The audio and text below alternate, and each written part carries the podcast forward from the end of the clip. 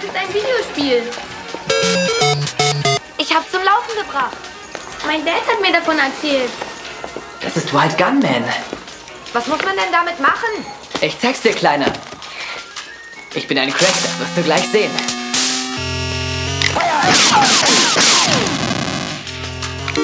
Muss man das mit den Händen spielen? Das ist ja wie Babyspielzeug.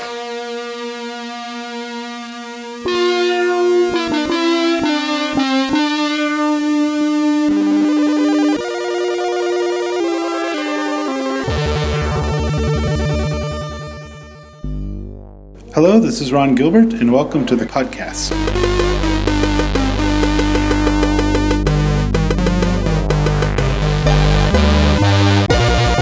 Welcome to the Shock 2 podcast, your program for video games, comic books, movies, and much more.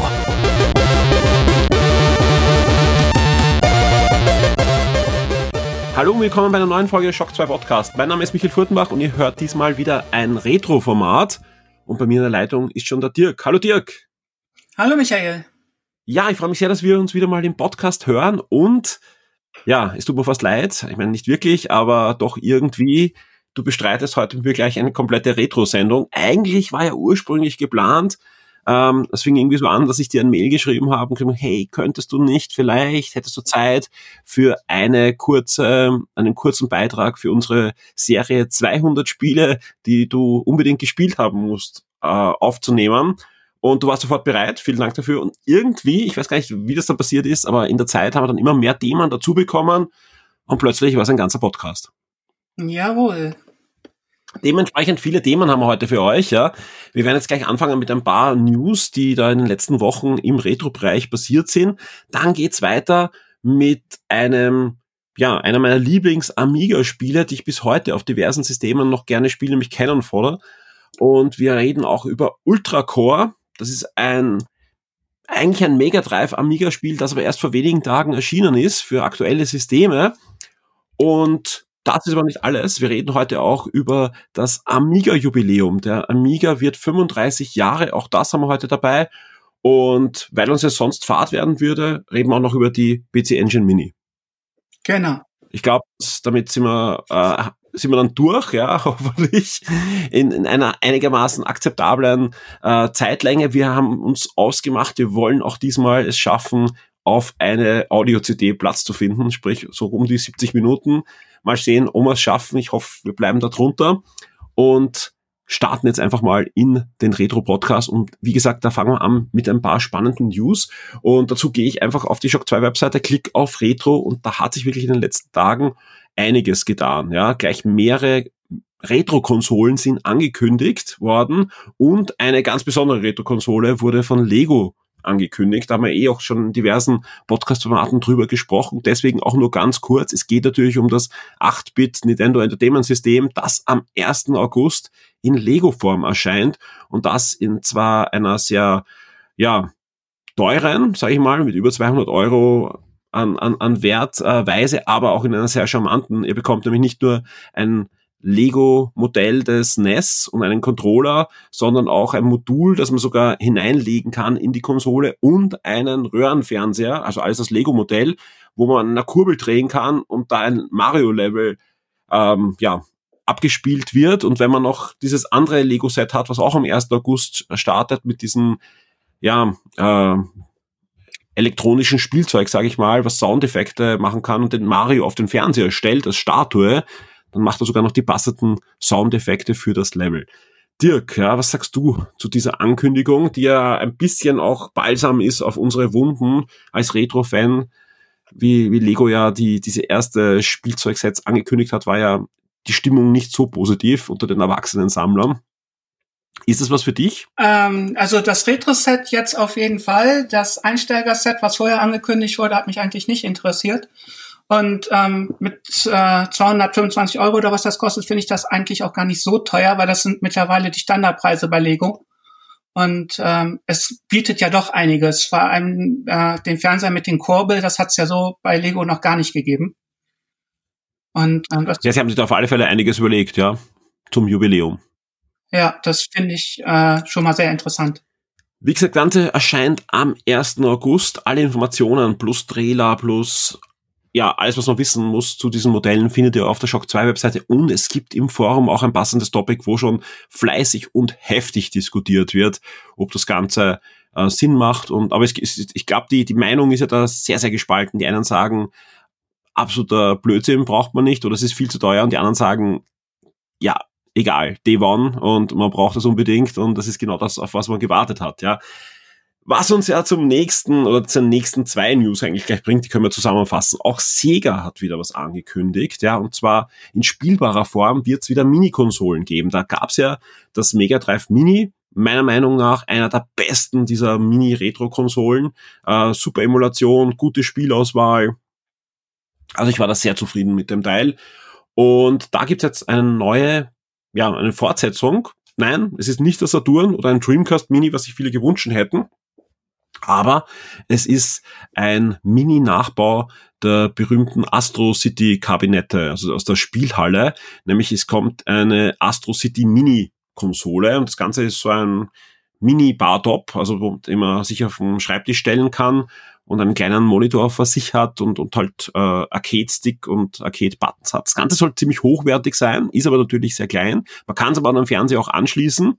Die Spielauswahl äh, ist noch nicht komplett bekannt. Sega geht da wieder den gleichen Weg wie beim Mega Drive, indem man nach und nach die Spiele veröffentlicht. Aber ich sage ganz ehrlich, die ersten Spiele lassen darauf schließen, dass die Spielauswahl wieder sehr, sehr hochwertig sein wird. Plus M2 ist auch wieder an Bord, so wie beim Mega Drive. Also sie sind wieder zuständig für die ganze Emulation. Ich sage ganz ehrlich, ähm, ist was, was ich mit gierigem Blick verfolge. Wie sieht's da aus bei dir? Ja, auch ähm, die Spiele, die bisher angekündigt sind, interessieren mich auch. Und ähm, wenn das von der Verarbeitung her besser ist als äh, das Neo Geo Mini, dann äh, könnte da was sehr Feines auf uns zukommen. Ja, bleiben wir bei Sega. Sega feiert ja das 30-jährige Jubiläum in, in diesem Jahr. 60-jähriges, oder? Ähm, oder in, in, der News steht 30 ja. Ich weiß aber, ich okay. weiß, dass sie vorher. Ich glaube, Sega ist erst 30. Ja, lass uns das nachschauen. Wir recherchieren einfach jetzt gleich sofort ja. nach, ja, wie alt Sega ist. Ja, ich, ich habe auch, sage ich ganz ehrlich, gestutzt, deswegen schaue ich auch nach und sage nicht, das steht in der News. Aber äh, ja, Sega wurde äh, 1960 gegründet und du hast natürlich recht, ja. Ja, keine Ahnung, warum in der News 30-jähriges Jubiläum steht, sie sind 60. Vielleicht zum Game Gear? Das, das wird wahrscheinlich sein. Wahrscheinlich wird der Game Gear vor 30 Jahren erschienen sein. Egal, der Game Gear wird neu aufgelegt und ich habe, wie ich es gesehen habe, gedacht, ja, ja, äh, sie nehmen einfach die Game Gear Form, die mir auch ein bisschen besser in der Hand äh, gelegen ist als zum Beispiel der Sega Nomad, also dieses Mega Drive. Und da bringen sie halt wahrscheinlich ein paar Mega Drive und Game Gear Spiele drauf. Wenn man sich aber dann genau ansieht, ist das schon ein bisschen kurios, ja, und da, da kann man gar nicht so viel verteidigen, wie da kurios dran ist. Das Ganze ist nämlich kleiner als der Game Boy Micro. Also, wenn ich sag äh, Briefmarkenformat, dass der Bildschirm hat, dann übertreibe ich eher, glaube ich. Also es ist eher wirklich, wirklich sehr klein. Ja.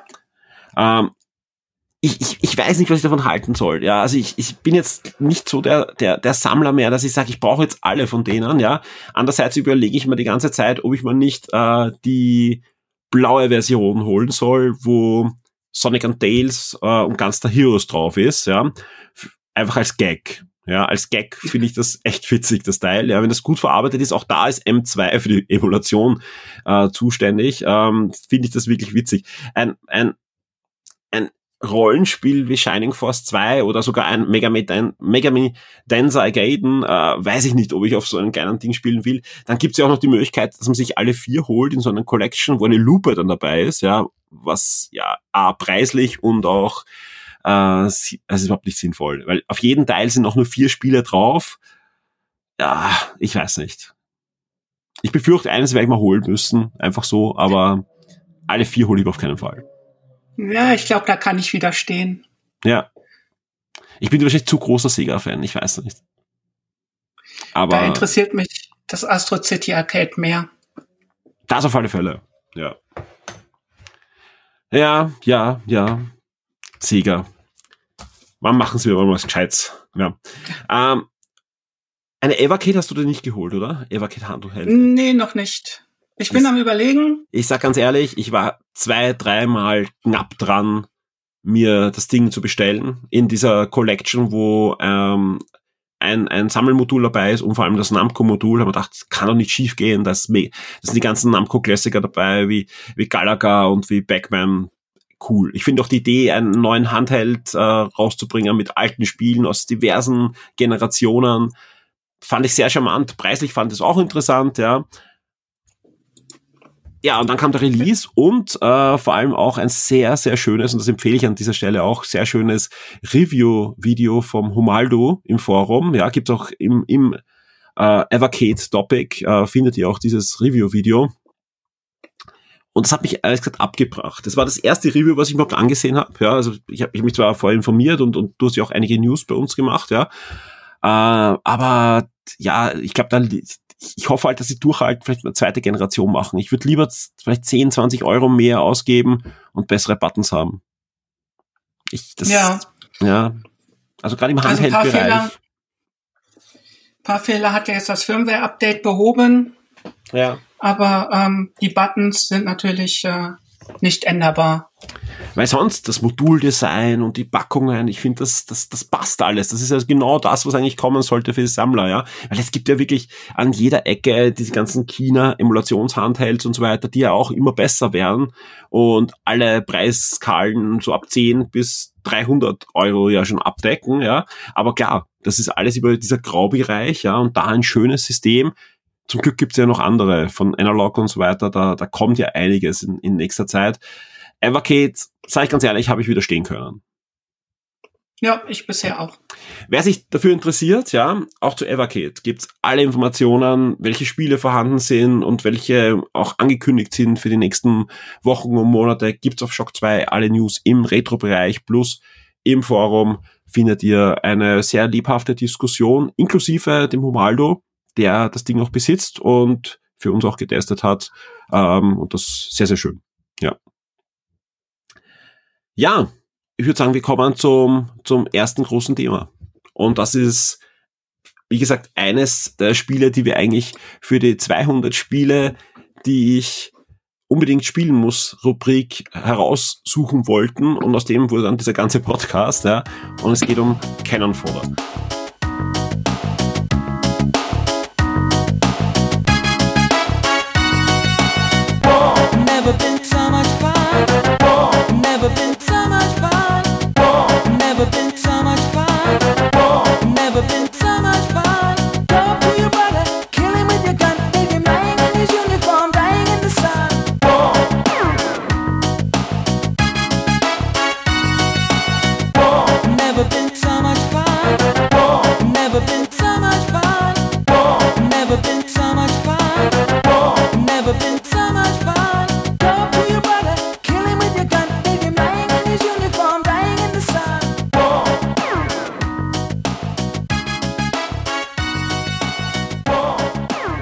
Episode erscheint exklusiv für alle Shock 2 VIPs.